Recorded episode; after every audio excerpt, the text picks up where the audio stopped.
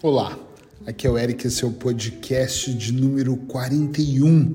Não empreste seus ouvidos a qualquer um.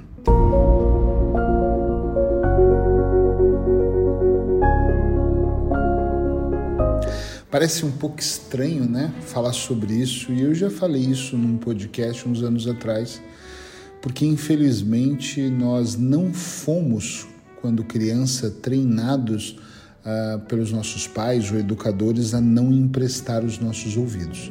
Eu acho que até o contrário. Não sei você, mas na minha época eu ouvia dos meus pais uma frase muito forte da minha mãe, às vezes até falando num tom de voz mais forte comigo, ou seja, aumentando a programação, instalando essa programação em mim, dizendo que eu deveria respeitar e ouvir os mais velhos. Eu não estou dizendo o contrário, que nós não devemos respeitar mas nem todas as pessoas que são mais velhas são mais sábias, nem todas as pessoas eu tenho que ouvir e aceitar aquela programação. Mas infelizmente, é, apesar da minha mãe ter feito o melhor que ela podia, claro, super mãe, mas ela fez o melhor do que ela sabia naquela época. E nós crescemos emprestando os nossos ouvidos para pessoas completamente despreparadas, pessoas que não entendem nada sobre o mundo, pessoas que acham que entendem. E se você observar, muitas pessoas frustradas que tentaram algo e deu errado, elas vendem ideias erradas para nós.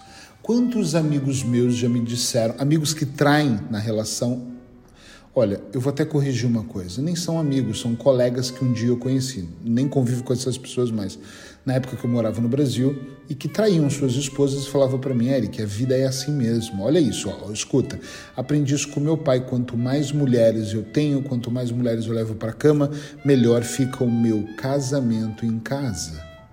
Isso não pode ser uma verdade, mas para aquela pessoa é uma verdade absoluta. Eu já ouvi imensas vezes pessoas me dizendo em consultório que aprenderam com as suas mães que casamento é isso. Casamento é isso, é sofrer, é preparar a comida dele antes dele chegar. Mulheres completamente frustradas que emprestaram os ouvidos dela para as pessoas erradas, infelizmente, e hoje possuem verdades absolutas, ou que a maior parte das pessoas chamam de crenças, mas eu prefiro verdades absolutas, e elas vão vivendo acreditando naquilo.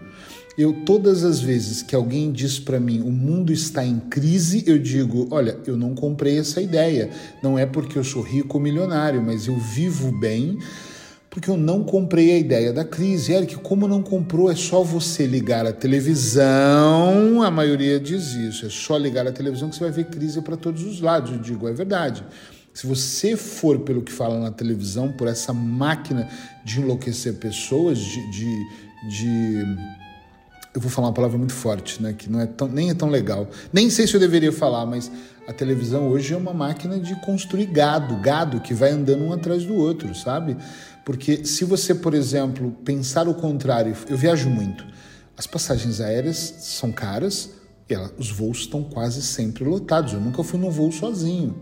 O voo está sempre lotado. Os hotéis estão sempre lotados, dos mais baratos ao mais caro os meus colegas, que tanto quanto eu têm um ticket mais alto, o ticket, o que, que é o ticket? O valor, né?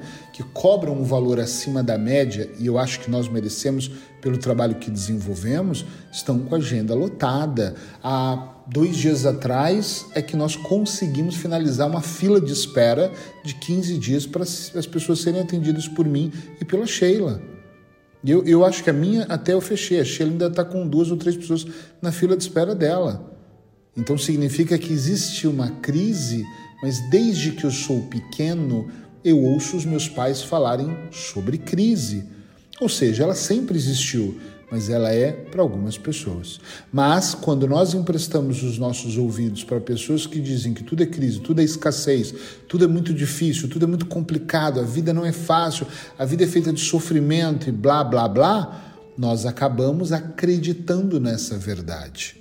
Mas agora nós somos adultos e aquela criança que um dia ouviu esta programação não precisa mais continuar ouvindo essa programação. Então o que, que eu sugiro? que você reveja aquilo que você aprendeu. Esse é o primeiro ponto. E rever o que você aprendeu é principalmente mudar o ambiente que você está. Eu ando com pessoas que falam de um ticket mais alto, por isso o meu também é. Ou o deles é porque o meu é. Compreende onde eu quero chegar aqui? Eu falo de pessoas que eu, eu convivo com pessoas que elas não falam sobre impossível, elas falam quando. Elas não dizem, ah, quem me dera um dia escrever um livro. Elas dizem, estou escrevendo um livro numa complexidade maior, vai demorar um ano e meio. Ou seja, elas não falaram que é impossível, elas disseram. Eu falei isso agora porque eu lembrei de uma pessoa. Acho que vocês já sabem que eu estou indo para o quarto livro, uh, ainda bem, e estou ansioso. Ai, que delícia! Porque ele vai sair agora nos próximos dias de fevereiro e conversando com essas pessoas é, é muito curioso porque eu tenho amigos que estão lançando também, mas tem datas específicas. Eu não estou com pessoas que dizem queria ir um dia para Paris e nunca vou. Estou com pessoas que dizem, olha, eu até conheço pessoas que estão juntando, precisam juntar para ir, mas tem data. Estou juntando porque eu vou em julho. Estou juntando porque eu vou passar o Natal lá. Ou seja, as pessoas têm metas, as pessoas têm objetivos. Então, emprestar o ouvido para pessoas que só se lamentam, que isso tudo é uma desgraça, que interpretam, e tudo é interpretação, que interpretam a vida de uma forma dolorosa, por favor, saiam dessa vibração. Para de emprestar o ouvido para qualquer um. E eu vou falar uma coisa que é muito dura, porque eu acho que a vida é tão curta e eu amo essa, isso que eu vou falar agora, essas frases no plural aqui, que a vida é tão curta para todos os dias você acordar do lado de quem você não ama. Mexe isso, né?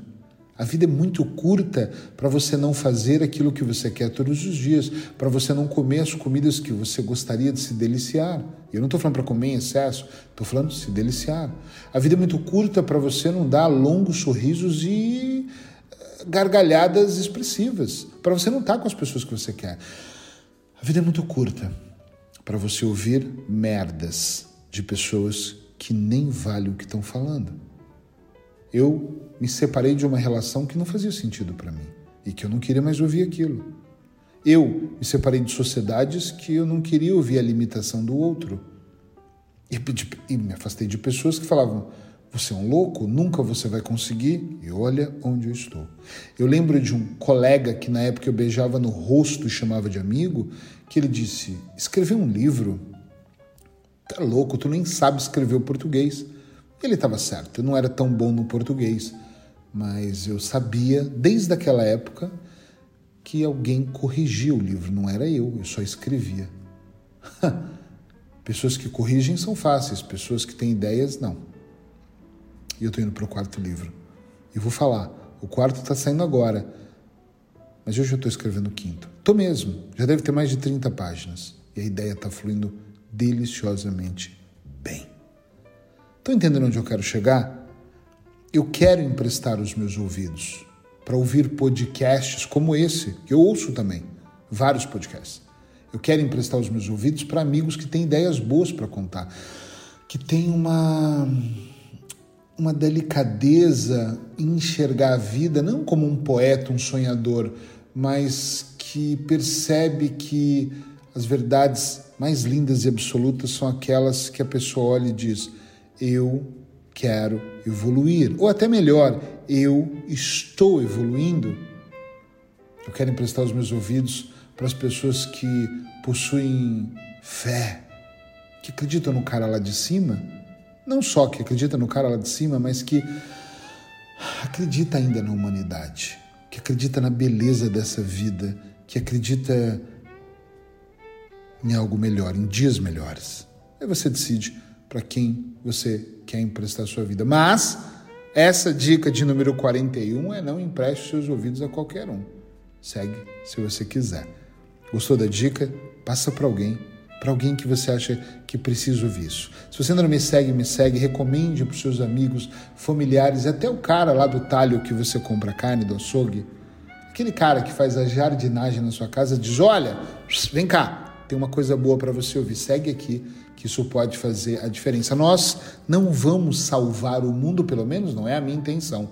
Mas quem sabe hoje a gente pode salvar uma alma, Um beijo no seu coração e até amanhã.